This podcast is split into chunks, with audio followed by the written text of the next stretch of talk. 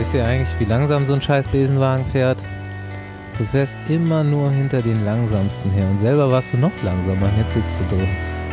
Eigentlich kannst du depressiv werden. Aber es kommt auf die Gesellschaft an. Zum Glück sitze ich hier immer mit Leuten, mit denen man garantiert nicht depressiv wird. Ich bin Bastian Marx. Moin Moin, Paul Voss. Ich bin der Andi Staff. Und ich freue mich hier drin zu sitzen, auch wenn ich der Langsamste bin. ja, der, die Langsamsten bei der Deutschland-Tour, da kommen auf jeden Fall nur zwei für in Frage, oder zwei Teams eher gesagt. Das war einmal das Team Downer und einmal Radnet Heizomat, die haben sich auf jeden Fall hinten raus. Heizomat Radnet. Heizomat Radnet. und äh, die haben sich da auf jeden Fall hinten die ein heißes Rennen geliefert, wer die Laternen Rouge. Die Laternen Rouge macht. Genau. Aber man muss ja schon sagen, dass man Heiznummer hat dann doch. Ich habe jetzt Deutschland Tour nicht so intensiv geschaut, weil ich selbst auch beim Radrennen war, im schönen Baltikum, aber äh, wenn man es mal angemacht hat, dann war eigentlich meistens ein Heizomat-Fahrer auch vorne in der Spitzengruppe. Also haben sie vorne abgedeckt und hinten. Ich glaube sogar der beste nicht Pro Conti oder World Tour Fahrer war auch von Heizomat, wenn ich das richtig in Erinnerung habe. Der war Patrick Haller, kennst du den? Ja, den kenne ich ja, ja. Ich genau. glaube, der war sogar der Beste. Ich wollte mir das nochmal genau angucken. Ich habe mir das auch genau angeguckt, aber habe ich schon wieder vergessen. Ähm, ja, aber trotzdem auch innerhalb der Teams ein großes Leistungsgefälle und äh, ja, auch vom gesamten Starterfeld. Also vorne hatte man natürlich so, die ganzen so Top-Fahrer. Downer-Jungs, die sieht man, das ist halt der Übergang, ne? Die sieht man auch auf dem Amateurrennen, die ähm, fahren hier äh, mit Kernhaus auch die AB-KT-Rennen und äh, für die ist es halt ultra geil, so ein Rennen mitzufahren erstmal, ne? Ich meine, okay, kann halt wahrscheinlich nicht jeder dann. Da sieht man halt dann mal, wo, wo der Hammer hängt. Ja, ich muss aber schon sagen, also ich meine, die sind ja, die haben sich über die Bundesliga qualifiziert, über die Bundesliga-Gesamtwertung. Und ich habe mich auch gefragt, wie die das hingekriegt haben. Aber die sind halt konstant gut als Team gefahren, aber ja klar, auf so einem hohen Niveau siehst du dann halt dann doch schon die gravierenden Unterschiede, ne? Oder was halt einfach noch fehlt nach, äh, um da überhaupt einigermaßen mitfahren zu können. Also ich glaube, die waren ja echt alle relativ weit weg. Ah, da gab es eine richtige Qualifikation für? Mhm. Mit UC ja, klar. oder echt? Bundesliga. Und genau, warum seid ihr da jetzt nicht mitgefahren, Paul? Weil wir nicht gut genug fahren. Also ich meine, jetzt im Nachhinein muss ich auch sagen, bin ich froh, dass wir uns nicht qualifiziert haben, weil wir, glaube ich, Warum? richtig eins auf die Fresse bekommen hätten. Okay. Und ähm, stattdessen sind wir halt dann lieber äh, woanders hingefahren oder mussten wir woanders hinfahren, haben da wenigstens auch mal nicht ein Radrennen gewonnen. Geil. Aber ich glaube. Aber da, wo aber, ihr gefahren seid, da wäre ich auch mal gerne ein Rennen gefahren. Ey, das ist geil, also man so Baltikum, ey, ist schon so schön, schön einmal quer durch Lettland, Litauen und äh, Estland. War, seid, wart ihr auch in Riga? Ähm, nee, waren wir nicht. Wir waren oh, in Vilnius und ähm, keine Ahnung, wie anderen Dörfer da hießen. Aber war, war eine krasse Erfahrung, sehr viel Autofahren, ja. ja. Zur Deutschlandtour, Jungs. Ich fand's geil eigentlich. So, zwar nur vier Etappen, aber die vier Etappen hatten es irgendwie alle in sich, auch wenn man dachte, so die Etappenorte sind jetzt nicht so der große Bringer. Ähm, Warum nicht? Gutes, gutes Debüt eigentlich. Ja, ich finde halt solche Etappen, wie sie es bei Deutschland Tour hatten, eigentlich zum Teil auch wesentlich interessanter als irgendwie Hochgebirgsrennen äh, oder Etappen, weil, ja, ich meine, du hast halt, wie das halt viel mehr Fahrern irgendwie die Möglichkeit, sich zu zeigen und man hat es, glaube ich, ganz gut gesehen bei der Deutschland Tour, dass das funktioniert, das Konzept. Ja, es gibt halt auch eine völlig andere Gesamtwertung oder eine andere Ausrichtung der Gesamtwertung. Und ähm, ich finde gerade an den vier Etappensiegern, dann auch irgendwie am Gesamtsieger, ähm, sieht man so ein bisschen, ich meine, man konnte das ja vorher nicht wissen. Du bietest so vier Etappen an, äh, kaufst dann Teams ein mit Fahrern auch. Das war jetzt auch ein richtig krasses Line-up. Wobei natürlich irgendwie auch klar war, dass jetzt so ein Garen Thomas hier nicht auf äh, Gesamtsieg unbedingt fahren wird. Aber die vier Etappensieger sind irgendwie für mich die neue Generation des Radsports, auch allgemein, mit so Mohoric, mit dem äh, Alvaro Hodek und dann immer in den Top 3 noch deutsche junge Fahrer, zwei deutsche Etappensieger. Ich wollte gerade sagen, also die ja. zwei Deutschen hast du jetzt weggelassen. Ja, aber ich meine, es ja, war ja genau. auch noch in der ersten Etappe ein Deutscher, der keine Etappe gewonnen hat, auf Platz zwei. Nils war auch nochmal Zweiter. Es, es, ne, alle so 24 Jahre alt und alle richtig krasse Jungs bei der Deutschland-Tour vorne drin, top präsentiert. Ja, also ich meine, ich habe jetzt wie gesagt, das Rennen nicht so verfolgt wie ihr. Ich meine, du hast ja den, äh, den Ackermann ja richtig gefeiert für seine Fahrweise. Der hat es ja anscheinend jeden Tag äh, bis aufs Letzte probiert, irgendwie noch eine Etappe zu gewinnen. Wenn es halt nicht im Sprint geht, dann irgendwie über Ausreißergruppen. Aber ich muss jetzt sagen, die letzte Etappe war halt schon geil davon von Nils. Auf jeden Das war, Fall. das war schon. Also, der Tag vorher war ja eigentlich schon geil. Hätte Ja, er schon, gut, aber ich er mein, schon ey- fast gewonnen. Aber ja, ja. Aber ich, also ich hätte ihn jetzt, ich wusste, er ist nicht das auf langsam, einmal her übrigens? aber wie er die Sprints gefahren ist, das war schon aber krass. bis jetzt ja. hast du dich immer hart abhängen lassen, wenn es mal im Sprint um was ging. Und jetzt plötzlich so ein Punch. Also ich, ich war ja selber, Zeitpunkt ich war ja selber die ganzen Etappen vor Ort. Ich habe dann äh, ein bisschen Aufgaben für den Veranstalter übernommen, war auch im Rennen mit einem Auto unterwegs und äh, habe das Ganze aus der Nähe Und verfolgt. hast Nils Tipps gegeben, wie man einen Sprint gewinnt. Da- Das auch, auf jeden Fall. Da war ja auch ein großes Verbesserungspotenzial von Tag zu Tag da. Ja, Aber stimmt. man konnte ja hat's schon am gesehen. ersten Tag zum Beispiel sehen, da ist er auch irgendwie Zwölfter geworden oder so, äh, hat mal im Massensprint teilgenommen. Vierter, glaube ich. Am ersten Tag ist er doch. Nee, Nee, das war der. Massensprint. Genau. Und danach wird er Vierter Ja. und dann wird er Zweiter und dann den letzten Tag gewinnt er. Also Man hätte sich auf jeden Fall keinen besseren Zeitpunkt für seinen ersten Profisieg aussuchen können als die Neuauflage nach zehn Jahren der eigenen Landesrundfahrt. Ja, auf jeden Fall. Und gerade auch der letzte Tag, das war nochmal von den Zuschauern äh, viel, viel mehr als die letzten Tage. Und da waren schon, da war schon viel los. Also Stuttgart war echt nochmal auch ein, von der Deutschlandtour an sich schon ein krasses Highlight und dann halt nochmal da zu gewinnen, äh, glaube ich schon ein ganz cooler, Wie von Ganz Steven cooler Sieg. Spielberg. ja, die, die du eben schon mal angesprochen hast, diese neue Garde um Prinz Polit, ähm, die haben sich auf jeden Fall ganz geil reingehangen. So Pascal Ackermann am ersten Tag äh, voll euphoriert, euphorisiert den 200 Meter zu früh losgesprintet. Ja, so, so früh war es dann auch nicht, aber man konnte es übertreib ihm wirklich ansehen, so, okay, der will jetzt hier auf jeden Fall gewinnen, wäre ja auch mega geil gewesen, hat es dann leider um eine halbe Radlänge oder so verpasst.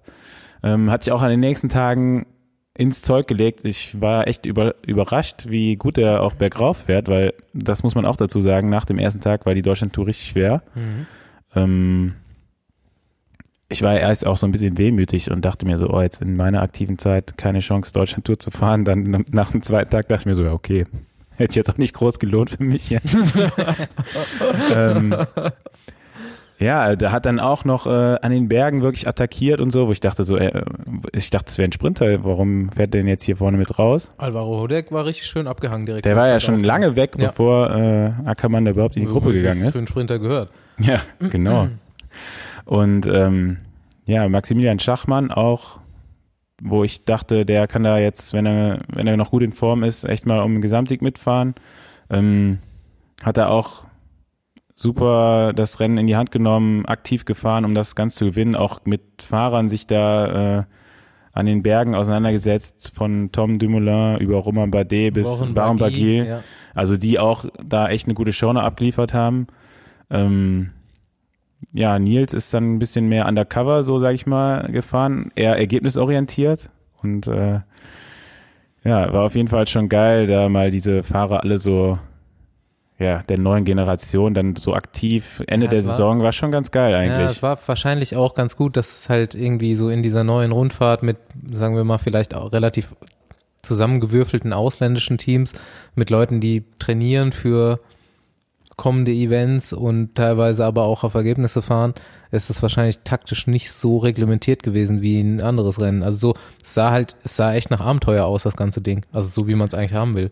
Ja, jetzt war die ist von der UCI-Kategorie jetzt nicht ganz so hoch angesetzt. Ähm, natürlich hat Deutschland Tour immer noch so ein Prestige der Vergangenheit, was es mit sich äh, bringt. So, ne? Für jeden Deutschen war das halt ein absolutes Highlight, aber selbst auch für den einen oder anderen ausländischen Fahrer war es noch halt erstrebenswert, da irgendwie gut zu Ja, fahren. we- Ne? Weil halt auch so ein gutes Line-Up da war, ja.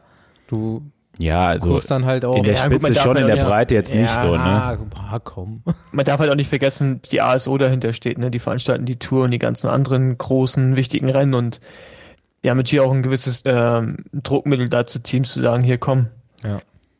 Schickt jetzt Ja, mal die und die Leute hierher, weil ihr wollt für die und die Rennen auch noch Einladungen haben so und ein- dann, ja. Dann bist du so ein Tom Dumoulin, stehst da am Start und siehst diese Downer-Jungs und kriegst halt erstmal Schiss, ja.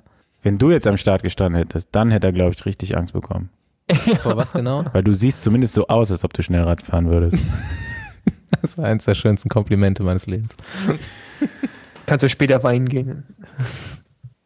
Ja, die äh, Berichterstattung habe ich jetzt im Nachhinein erfahren. Wie gesagt, ich war nur live an der Rennstrecke. Die war so ein bisschen Schachmannlastig. Habt, ihr habt das Rennen geguckt? Ich also du auf jeden Fall, aber auf Eurosport. Natürlich. Okay. Ja, aber auf Eurosport war es wahrscheinlich sehr Nils-lastig, oder? Ja, doch. Ja. Also es war Weil- sehr breit. Also auf Eurosport wurde über alle geredet.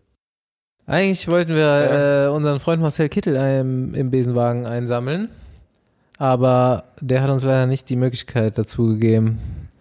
Er hat vorher schon die weiße Fahne geschwenkt. Und dann äh, habe ich über Andy mitbekommen, dass es da eine Oscar-Nominierung gab. Ja, die steht noch aus, auf jeden Fall. Ja, Marcel hat sich auf jeden Fall mit einem Video an die Fans gerichtet äh, verabschiedet und ähm, geht jetzt wohl erstmal nach Hause und lässt sich gr- gründlich durchchecken. Ähm, da könnte man jetzt auf Anhieb meinen, da ist schon ein leichter Anflug von Septemberitis, äh, aber Paul, du hast da glaube ich noch ein bisschen mehr Insights und hast äh, ein paar Mal mit Marcel auch schon trainiert dieses Jahr. Nee, letzt, letztes Jahr. Ja, genau. Also Marcel ist ja, glaube ich, vor zwei Jahren war das äh, nach Girona gezogen für den Winter und da hatten wir dann die Ehre, ein paar Mal miteinander zu trainieren, oder eigentlich mehr oder weniger fast den ganzen Winter irgendwie.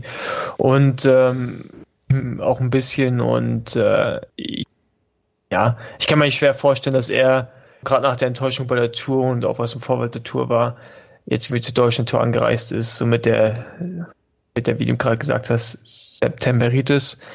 Ich glaube schon, dass er da noch abliefern wollte, aber halt wahrscheinlich durch ja, die ganzen Umstände ähm, schon mit nicht so perfekter Form in die Tour, dann äh, ist wahrscheinlich auch irgendwas in seinem Körper nicht richtig, was er jetzt versucht rauszufinden. Und ähm, ja, also alle Dinge, die irgendwie zusammenspielen, äh, ja, Es liegt halt nah in so einer Situation und ich finde, man ertappt sich auch selber dabei, dass man dann so denkt, ah ja, er hat keinen Bock mehr oder boah, jetzt hat er nichts mehr drauf, kann doch nicht sein, jemand, der irgendwie dauernd alles gewinnt normalerweise.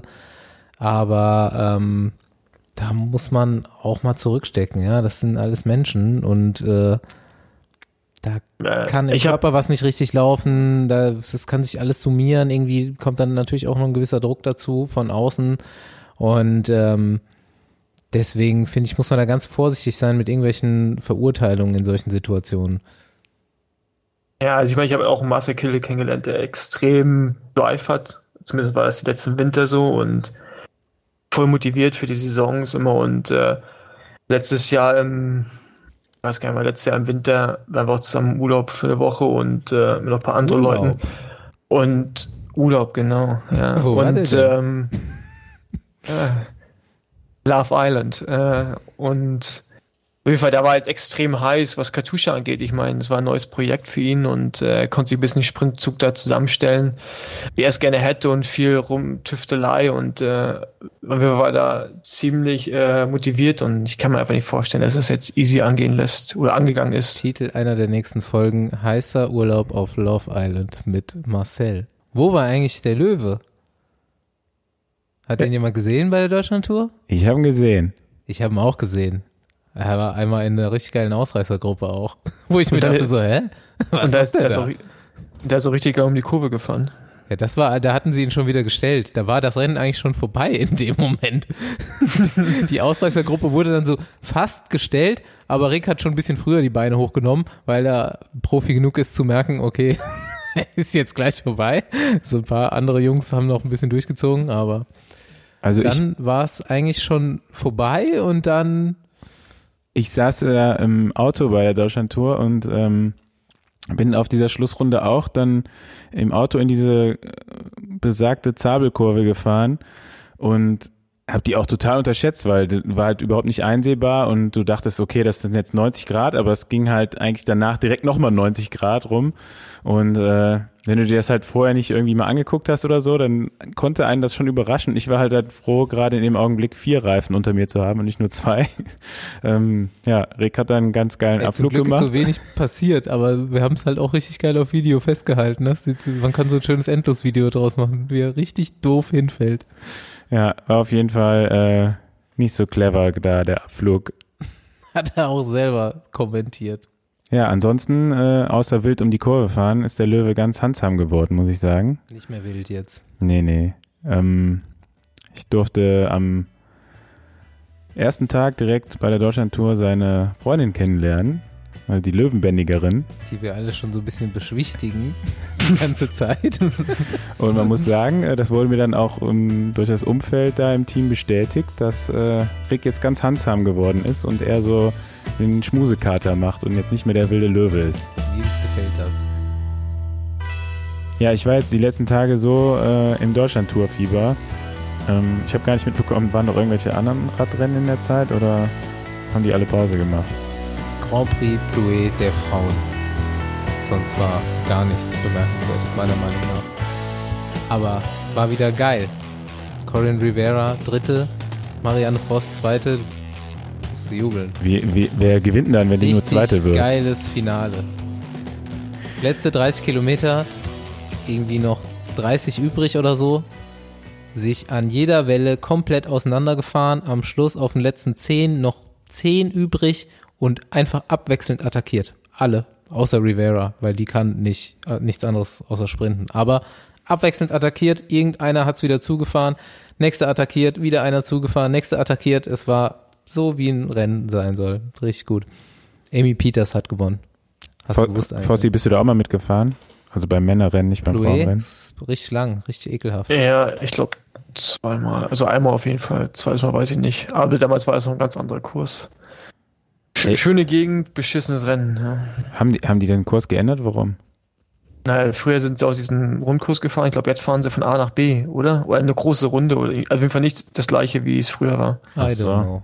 Keine, weiß ich jetzt Die auch Jungs mussten auf jeden Fall 260 Kilometer im Regen fahren. Ich bin ziemlich sicher, dass das ein neuer Kurs ist. Ja, nicht. Also auf diesem Rundkurs bin ich auch mal gefahren.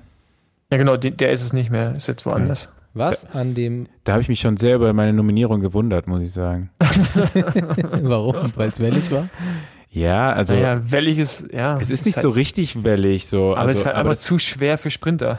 Ja, aber eine Zeit lang galt ich ja auch im Team nicht als Sprinter. Sondern als Klassiker. Ja, genau. Als Klassiker, ambitionierter Weil es halt weniger als 90 Kilo gewogen, gewogen hast. was. Vizepräsident. nee, das nicht, keine Ahnung. Aber auf Ah, Staufi erzählt immer, dass er einmal Kopfsteinpflasterberg schneller als Tom Boden hochgefahren ist im Training. nicht nur einmal. Aber super. Nicht nur Super. einmal. Aber das fällt immer noch in die Sprintkategorie wahrscheinlich. Ja, okay. Aber leider nur im Training, ne? Was bemerkenswert war an dem einzigen anderen Radrennen, was vielleicht gerade noch so die Leute erreichen könnte, war, dass äh, unser Freund Simoni einen ultimativen Prolog bei der Vuelta gefahren ist. Ich dachte mir so, ich habe es erst überhaupt nicht gemerkt. Dann äh, ist Kwiatkowski die übelste Zeit gefahren, irgendwie Welten schneller als der bis dahin Führende. Dann kommt Rowan Dennis und deklassiert den nochmal. Und das war echt schnell. Und die ersten 20 sind alle richtig über diesen Kurs geheizt. Und dann gucke ich ins Klassement und die Eurosport-Kommentatoren konnten das auch gar nicht so richtig glauben. Ohne Scheiß, Carsten hat Jean-Claude gefragt, ob das stimmt, das Klassement, wie das so angezeigt, oder ob da ein Computerfehler drin ist. Und ob das sein kann, dass Simon Geschke Achter geworden ist. Und dann so, ja, wenn es da steht, muss stimmen. Aber er hat echt eine geile Zeit in Asphalt gebrannt. Scheinbar hat er, ist er motiviert. Ja, nee, er hat schon ein paar Mal haben, äh, einige extrem gute Zeitfahren rausgehauen. Also war schon sehr überraschend, aber jetzt dann, wenn man so mal seine Resultate anschaut, auch nicht so krass dann wiederum.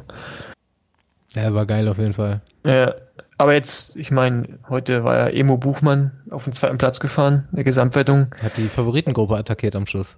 Ja, genau, nur sieben Sekunden aufs rote Trikot gefehlt. Das ist schon gar nicht. Ich kann mir gut vorstellen, dass der jetzt in der ersten Woche vielleicht nochmal bei der nächsten Bergankunft Trikot übernimmt. Also wenn er nochmal irgendwie attackiert und wenn man wirklich offensiv drauf fährt, kann mir gut vorstellen, dass es dann auch ein Kwiatkowski abgibt oder Also- abgeben muss sogar. Andi hat es natürlich nicht gesehen. Nee, wollte ich gerade Äh, sagen. es Ich habe war, es ich war hab eine Ausreißergruppe. Ähm, Pierre Roland, Ben King und äh, irgendeiner von Astana. Ben King hat gewonnen. Ähm, und vier Minuten danach kam die Favoritengruppe, die war auch nur noch so 20 Fahrer stark. Simon Yates hat relativ früh attackiert und hat auch wirklich eine Minute rausgefahren und eigentlich alleine. Und dann kommen die stationären Kameras vom Ziel und man sieht Emu von hinten an ihn ranaulen. Und er kommt auch an ihn ran. Also er ist Der sah aber nicht schnell mal, aus, man. Der sah so langsam aus. Er ist dann Voll- alleine nochmal vor zu Yates gefahren. Vor den ganzen anderen Favoriten. Aber bei Emu ist halt das Ding, man, der hat halt so eine, der hat einfach gar keine Spannung im, im Bein. Sieht so aus, als das ganze Knie ist am rumschlackern. Und das sieht einfach nicht schön und schnell aus, aber es ist auf jeden Fall schon mal sehr, sehr schnell. Das ist wie ein Emu halt. Ja, genau. Wie ein Emu halt aussieht. Also ich habe wirklich noch kein Bild von der Vuelta ja. gesehen. Ich glaube, das wird sich auch bis zum Ende der Vuelta wahrscheinlich nicht ändern. Das macht aber, nichts, wir informieren dich. Nee, nee, aber ich wollte gerade sagen, ich würde trotzdem gerne einen Expertentipp abgeben und sag einfach mal, Emo Buchmann gewinnt die Vuelta jetzt noch. Emu Buchmann. Wollen wir noch Platz 2 und 3? Ich bin eh ein Fan von dem, der hat so einen trockenen Humor, glaube ich. Ja? Also, Ich habe noch ihr sagt ja, er wäre unlustig. Ich sag Nee, da kein Humor. Der ist Doch, aber Ich trocken. kenne ihn gar nicht. nein, Mann, der ist, der hat so einen trockenen Humor. Okay. Insgeheim lacht er immer, wenn die ARD den interviewt. Sehr gut, sehr gut. Ja, ich sage, boah, wer gewinnt die Vuelta, ne? Das ist eigentlich echt schwierig. Ähm, Richie Port fällt auf jeden Fall hin. Ähm, ich sag, Ja, Ri- Rich- ich sag Rigo. Äh, Du, du hast die World aber auch nicht geschaut, oder? Weil Richie Porter hat jetzt schon jeden Tag Zeit verloren. Also der ist sowas von raus. Und dann fällt er noch hin. Wer gewinnt bei dir? Rigo. Ich sag Rigo.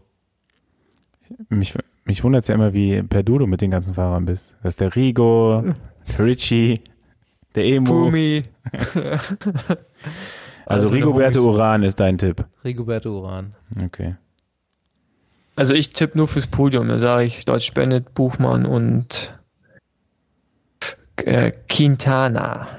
Aber welche Reihenfolge weiß ich nicht. Bennett. Hm. ja. Ist ja noch ein bisschen Zeit bis zum Ende. Kannst du vorher nochmal mit halbem Wetteinsatz oder so. Ja, wir können noch ein bisschen drüber reden, ja. Stimmt. Wie sieht es eigentlich mit deiner Wette aus jetzt hier, mit Tanja? Ist er schon gut im Training jetzt? Tanja hängt, Oder jederzeit. Hängt in Girona rum. Weiß nicht. Also ich, ich mach sie platt, wenn sie hier ist. Jederzeit, ja? Okay. Ich habe vor zwei Tagen noch mit äh, Stefan Denefil mal wieder Kontakt gehabt. Ähm, hab mit, mit dem ein bisschen so über die WM in Innsbruck geschrieben und wie so seine Hoffnungen sind, weil es halt so mehr oder weniger sein Heimrennen. Und ähm, der war noch eigentlich guter Dinge und hat sich auch für nächste Saison noch einiges vorgenommen und auf einmal äh, Tag später oder einen Morgen später kam dann die kam dann die News raus, Aqua Blue Sport äh, stellt den Rennbetrieb ein, beziehungsweise wird es nicht mehr geben 2019. Äh, mittlerweile heißt es ja, wir stellen den Rennbetrieb ein und ähm, Ab ab, sofort. sofort, genau. Was ja. Und dann habe ich nur bei äh, Stefan im am Twitter-Account gelesen, oh, das waren jetzt nicht so die besten News am Montagmorgen. Ähm, ja, so schnell kann es manchmal gehen im Radsport. Ne? Dann, Er hat sich noch irgendwie für die Zeit und für die äh, Gelegenheit bedankt und so weiter, für das, was war. Aber da war vielleicht auch noch gar nicht, ich glaube, auf Cycling News konnte man lesen, dass dann auch abends erst die Mail vom Team kam, dass gar keine Rennen mehr gefahren wurden. Es hieß nämlich wohl erst, wir fahren noch die Tour of Britain ähm, und dann, wir fahren gar nichts mehr. Und die Fahrer dürfen aber Rennen fahren, wenn sie wollen. Auf, ihre, auf eigene Kosten. rund um die Mülltonne dürfen sie fahren. Genau. Also das ist aber auch schon extrem. Also so habe ich es auch noch nie erlebt, ne? dass man sagt, man hört im nächsten, uns gibt's im nächsten Jahr nicht mehr, aber wir stellen dann direkt einen Rennbetrieb ein, also auf im Team oder ein Team, was auf diesem Niveau fährt. Na, Im Kontinentalbereich gab's das bestimmt schon zuhauf, aber so pro Conti-Level, oder? Ist Ja. schon komisch, ne? Das ist Also schon im- krass. KT-Bereich gab sowas auf jeden Fall schon öfter. Ähm, aber selbst im Profibereich, ne, also dass so der Rennbetrieb von heute auf morgen eingestellt wird, das gab's nicht, aber dass dass Teams im September und sowas, das äh, gibt's halt auch öfters mal. Ne? oder einfach im September gesagt haben, wo eigentlich schon alle Verträge fürs nächste Jahr gemacht sind, nächstes Jahr fahren wir nicht mehr, das gab's auf jeden Fall schon ein paar Mal, ne? Und das ist halt echt eine krasse Story jetzt wieder mit diesem und Team. Geld ist halt einfach immer so ein Thema, ne? Ja, aber das Team hat ja auch irgendwie noch vor einem Monat oder so bekannt gegeben, wir kaufen jetzt äh, das Team von Wout von Art und Ja, stimmt, wir sind nächstes Jahr ein Team und wir haben den mit dabei und dann auf einmal ein paar Wochen später. Äh, Ah, nee, doch nicht. Ja.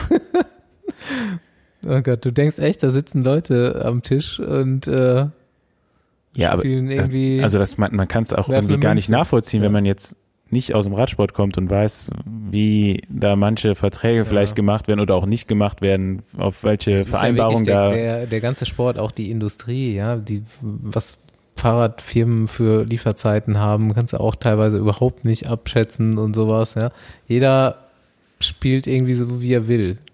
Gerade so mit Geld. Du bist immer noch beleidigt wegen deinem bestellten Rahmen, der ein bisschen später Ja, gekommen ist ist. immer so. Wie, wie ist das in euren Teams gewesen? Wann sind die Trikots da? Wann sind die Räder da? Ja, gut, aber das ist halt dann, ja, das ist ja auch bei jedem Team anders. Ne? Also ich meine, das, also das verstehe ich bis heute auch nicht, wie dann irgendwie im März, die da immer noch sagen, ja, die Trikots kommen jetzt demnächst mal. Das war jetzt bei Eben, mir nicht, aber genau. das war jetzt so bei, Das kennt jeder. bei Education, naja, nicht jeder, aber bei Education First, oder wie sie damals hießen, äh, Candy war wohl extrem oder weiß es extrem, weil die haben dann zum Teil im April oder Mai haben die dann die neuen Trikots bekommen und sind noch mit Rädern gefahren, die eben schon zwei Jahre alt waren. Und die mussten damals auch, weil Cannondale keine Zeiträder mehr für die produziert hat, also ohne Disc, mussten die Räder bei Ebay kaufen. also da ging es richtig drunter und drüber bei denen. Ne? Und die haben dann halt echt auch erst im April oder Mai dann ihre neuen Klamotten bekommen. Und zum Teil halt dann auch so die ganzen Freizeitklamotten noch von vor ein oder zwei Jahren getragen, mit alten Sponsoren drauf. Ja. Ja, da gibt's bei den Teams auf jeden Fall äh, auch da super krasse Unterschiede, wie das einfach organisiert ist. Ne? Also es gibt Teams, die wissen genau, ähm, je früher wir die neuen Räder fürs nächste Jahr haben, desto besser. Und das liegt dann, dann auch nicht immer am Hersteller, sondern halt manchmal auch an der, ja, vielleicht nicht äh, wie in einem DAX-Unternehmen organisierten äh, Teamstruktur. Ne? Also da gibt's auf jeden Fall manche Sachen, da schlägt man sich dann die Hände über den Kopf zusammen. Naja, ist auf jeden Fall äh, auch auf technischer Ebene, habe ich jetzt mir sagen lassen, einiges los dieses Jahr.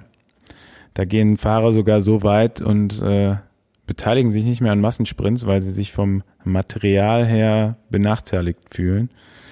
Äh, hatten wir auch schon mal, glaube ich, in einer der ersten Folgen so angeschnitten. Mit manchen Rädern ist man vielleicht nicht mehr so konkurrenzfähig. Äh, und das scheint sich jetzt wirklich so ähm, auch im Fahrerfeld ja, wieder zu spiegeln, dass die Leute sagen, ey, du mit meinem jetzigen Rad und mit, meiner, mit den Laufrädern oder wie auch immer, habe ich jetzt hier keine Chance mehr. Ne? Und dann wird immer wieder äh, ja, die Marke Specialized genannt, die dann wohl doch ein bisschen schneller gerade fährt als alle anderen.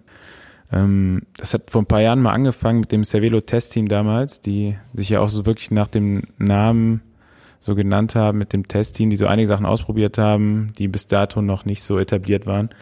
Ähm, von Aero-Rädern bis Aero-Trikots und Überschuhen und Helmen und weiß ich nicht, um sich da halt so einen Wettbewerbsvorteil wirklich zu ver- verschaffen.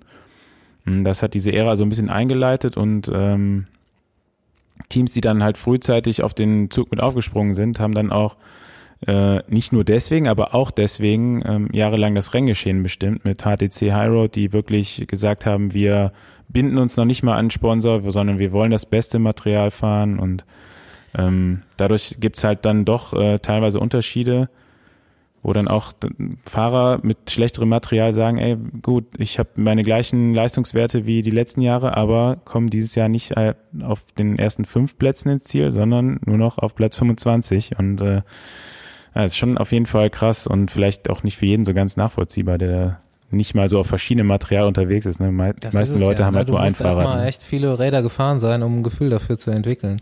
Und ich sag auch, dass in dieser kompletten Industrie, solange es den ganzen Scheiß schon gibt und so professionell das alles wirkt, ist noch total viel Potenzial drin.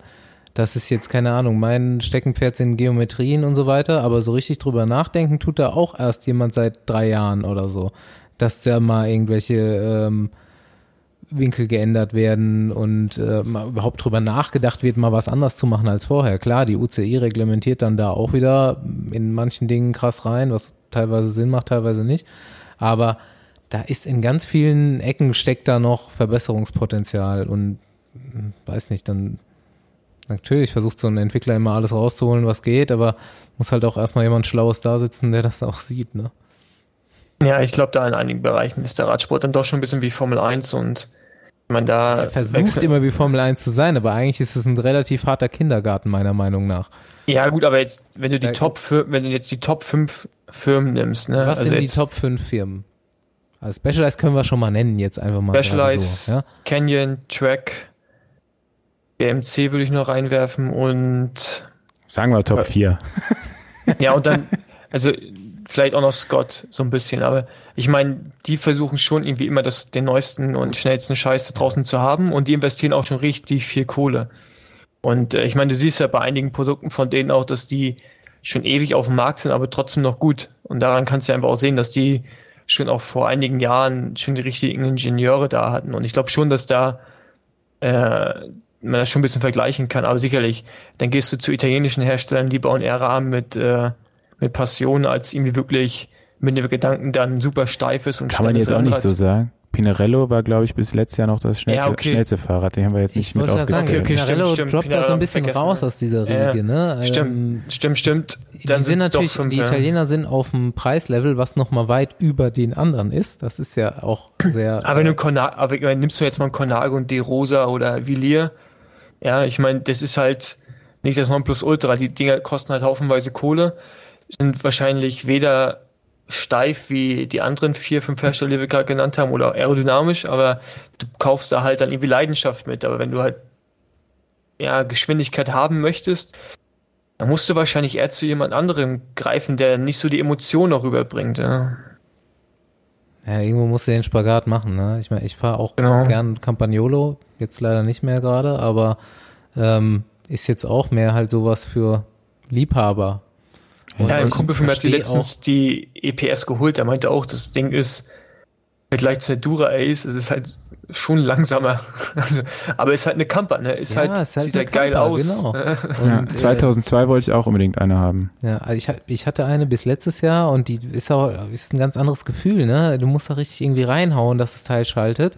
Aber es schaltet. Es hat dann auch irgendwie, ich glaube, ich hatte die drei oder vier Jahre, es perfekt funktioniert. Aber ey, was ist los mit so mit so jemandem wie Kampa? Die machen, haben die aufgegeben eigentlich? Also, nee, die entwickeln ja, ich meine, die haben ja, die hingen ja ewig hinterher mit der Scheibenbremse Ja. allein schon. Das hat bei denen ja drei oder vier Jahre länger gedauert, jetzt alles. machen sie 12 Speed, ja, aber ich meine jetzt auch gar nicht sowas, Das habe ich auch gelesen. Ja. Da dachte ich mir auch so, ja, Die genau neue- das, was mir immer gefehlt hat, noch ein Gang mehr. die neue Gruppe hat 12 Speed, aber ich meine gar nicht so das. Ich meine eigentlich eher so, jetzt mal so Marketing, werbetechnisch, das existiert überhaupt nicht, meiner Meinung ja, aber die nach. brauchen das Ja, auch aber nicht. genau, die leben ja von so Leuten wie dir, die das einfach immer noch so cool finden, weil das früher mal. Ja, aber es gibt doch fast Angesagt. keine Leute mehr wie mich. Es gibt doch, der, wer Ja, kommt aber- denn heutzutage aber- zum Radsport? Kennt doch gar keine mehr Campagnolo. Aber ich glaube, die Gewinnmarge ist bei denen halt wahrscheinlich auch größer als vielleicht bei Shimano, weil der Preis halt so extrem hoch ist. Also ich glaube, die machen halt einfach dann, gibt schon noch genug, also wenn du, wenn ich mir ein Liebhaberrad zusammenstellen würde, würde ich mir wahrscheinlich auch eine Camper ranbauen. Jo, ich auch. So, ein altes Conago mit einer Camper, weißt du, sowas halt. Nicht schnell, also nicht aerodynamisch, nicht steif, bockschwer, aber sieht halt geil aus. Nee, ich würde mir sogar ein modernes Rad mit einer Camper bauen. Ja, weiß ich nicht, da würde ich, glaube ich, eher was anderes nehmen. Ich würde eher zu einer E-Tab tendieren, wahrscheinlich, wenn ich mir jetzt selbst ein Rad kaufen müsste. Ich schalte gar nicht so oft, also ich bräuchte eigentlich nur Bremsen. Aber bremsen tust du auch nicht. Hä? Tust du auch nicht bremsen. Ja, doch, wenn ich beim Kaffee anhalten will, dann Ja, muss ich auch bremsen ja. auf jeden Fall. Das ist ein Argument. Ja, ja, weil schnell, also so schnell bist du ja auch nicht unterwegs. Schau, wie fährst du eigentlich mit Helm? Mit was für einem Fahrrad?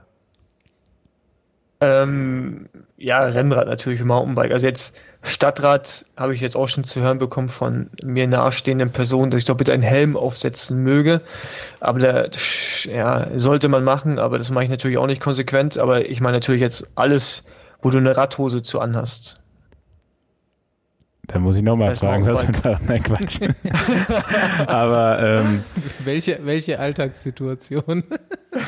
ich ziehe öfter mal gerne so eine Radlerhose drunter an. Nee, Quatsch. Ähm, ja, nee, so in der Stadt muss ich sagen, bin ich eigentlich ohne Helm unterwegs.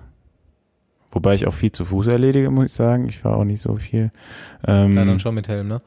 auf dem so, dann, so- dann schon mit Helm. und äh, ja, wenn ich wenn ich also wenn ich jetzt wirklich eine Radhose anziehe und auch Radschuhe, dann habe ich auch meistens einen äh, Helm an. Wie meistens. Nicht immer. Mm, Doch eigentlich schon, glaube ich schon. Ja. Also ich habe noch einen Kumpel, Patrick, der steht da auch zu, kann man ganz offen nennen. Der fährt immer noch, also wir haben zusammen angefangen Rad zu fahren, er hat schon ein bisschen länger gefahren. Ich habe ihn irgendwie mit 15 kennengelernt, ist jetzt schon eine ganze Weile her und ich glaube, mit dem habe ich, bis ich so 20 war und dann irgendwo anders zum Studieren hingegangen bin, mehr Zeit als mit meiner Mutter verbracht und nur auf dem Rad. Und wir haben angefangen ohne Helm, auf jeden Fall damals. Da sind die Profis noch ohne Helm gefahren, alles ohne Helm, nur im Rennen Helm.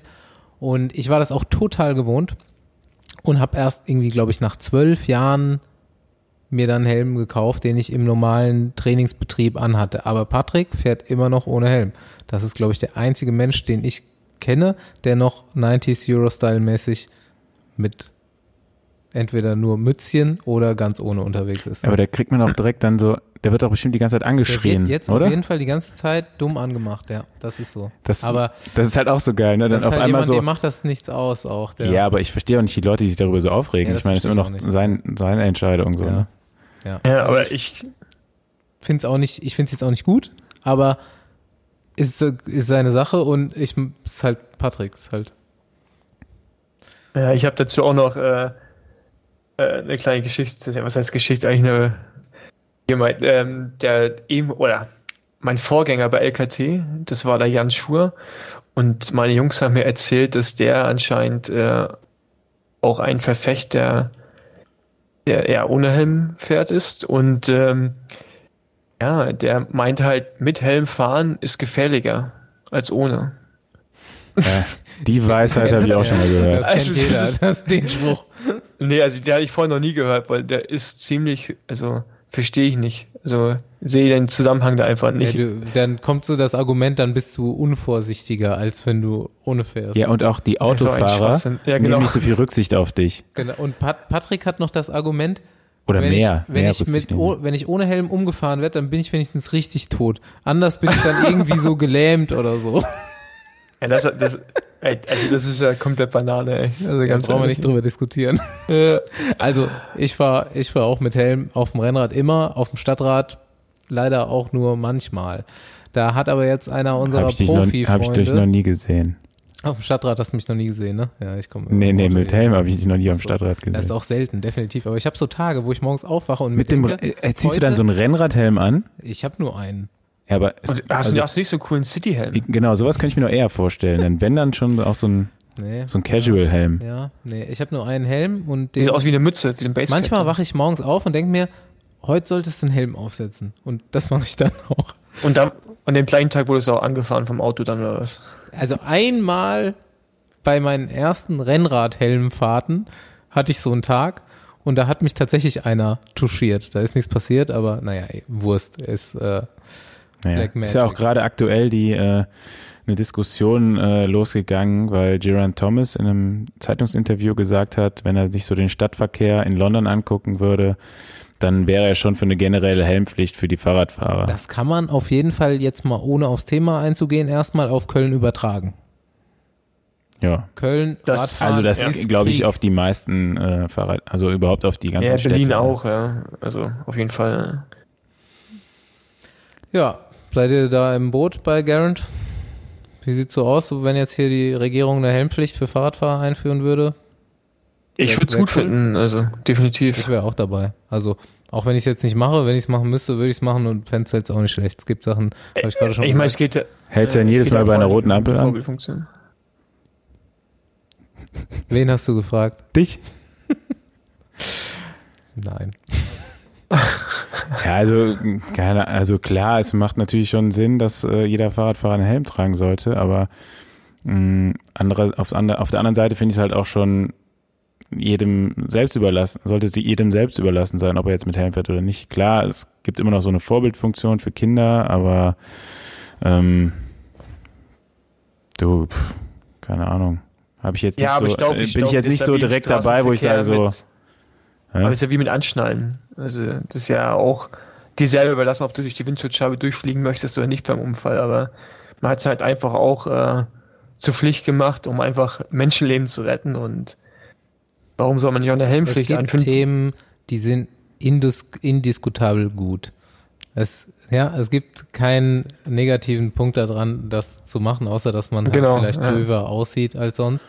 Nee, das ist ja nicht mal mehr so so. gut Also gerade ist doch gerade ist super macht, ist auch aktuell gerade, dass sich jeder äh, Cycling-Influencer auf Instagram irgendwie mit Helm und Brille fotografiert, wo ich mir denke so, Ja, Helm und Brille hat noch nie jemanden schöner aber du gemacht. bist Ne? halt im normalen Alltag in der Stadt, ähm, auf dem Weg zum Beruf nicht mit Cycling-Influencern unterwegs, sondern mit normalen Menschen.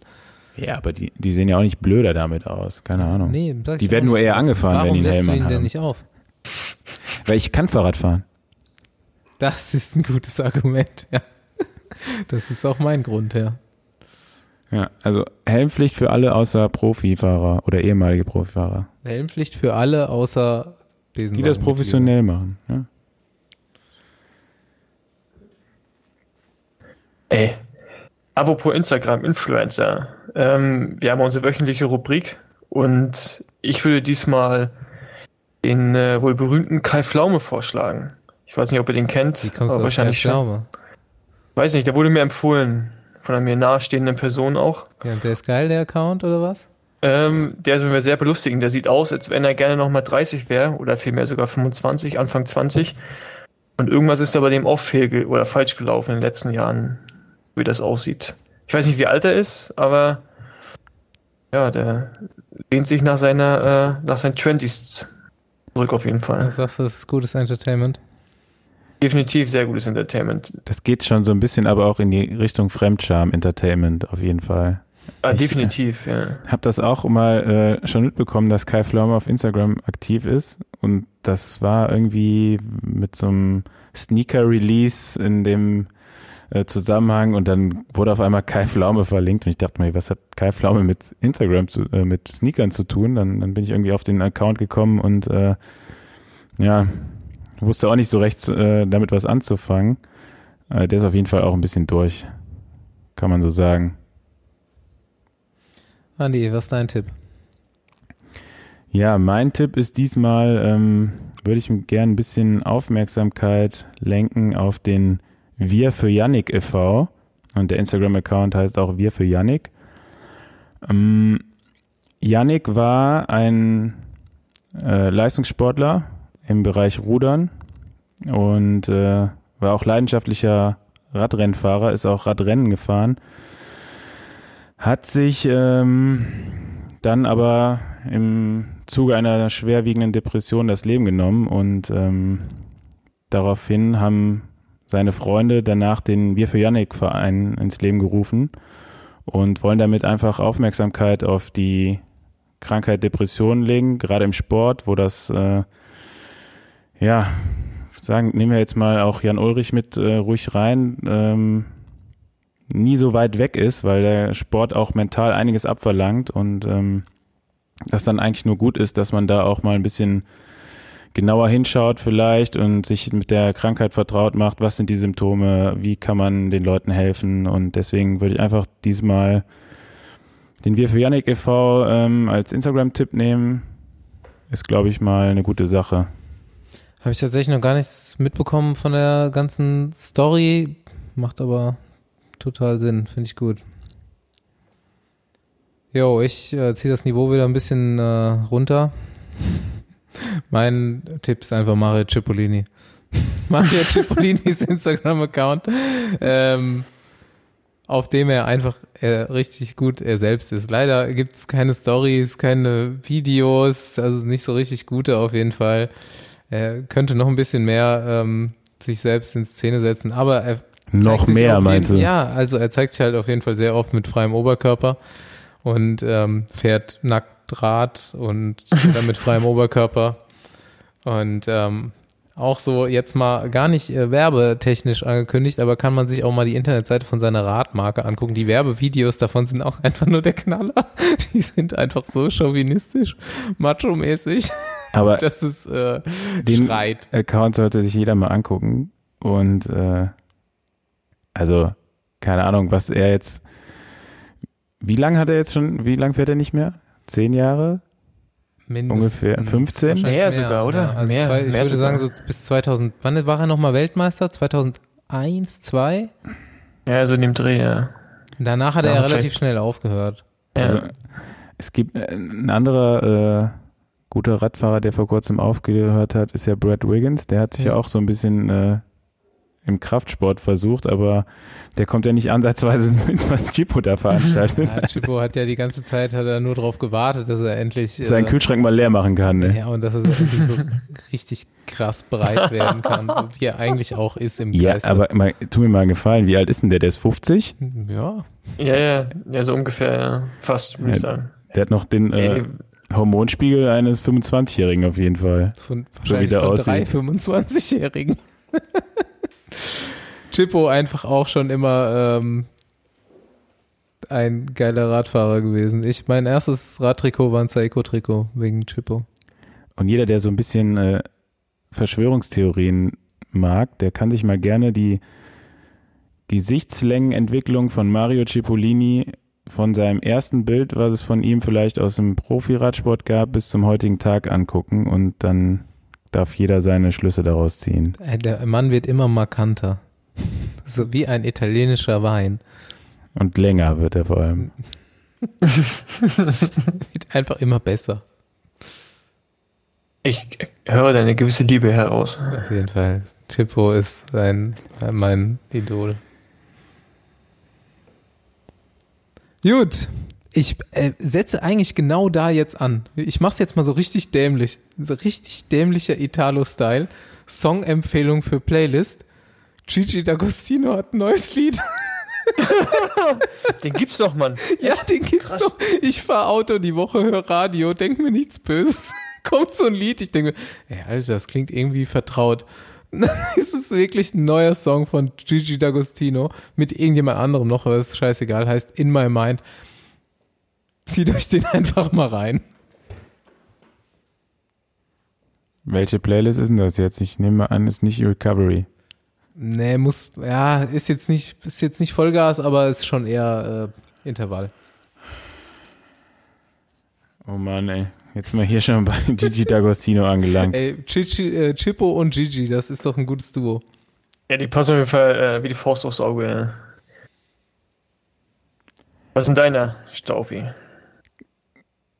Vielleicht müssen wir hier nochmal schneiden oder auch nicht.